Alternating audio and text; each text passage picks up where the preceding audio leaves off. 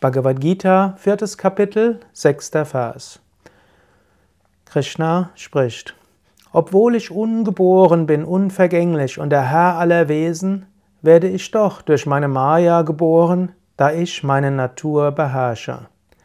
Ajopisan avyayatma bhutanam ishvaropisan prakritim swam adishtaya sambhavam yatma mayaya obwohl ich ungeboren bin, unvergänglich, Herr aller Wesen. Krishna als Manifestation Gottes sagt, ich bin ungeboren. Gott ist ewig, ist immer da, hat keinen Anfang und kein Ende, ist unvergänglich. Herr aller Wesen.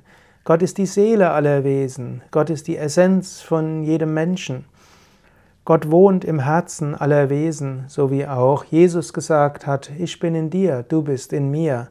Oder auch, liebe deinen Nächsten wie dich selbst, als dein Selbst. All das kommt aus dieser Verwirklichung. Gott ist in allen Wesen.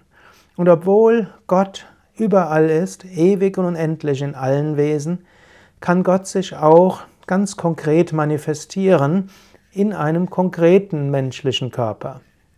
Das ist das Geheimnis des Avatars. Avatar, Herabkunft Gottes.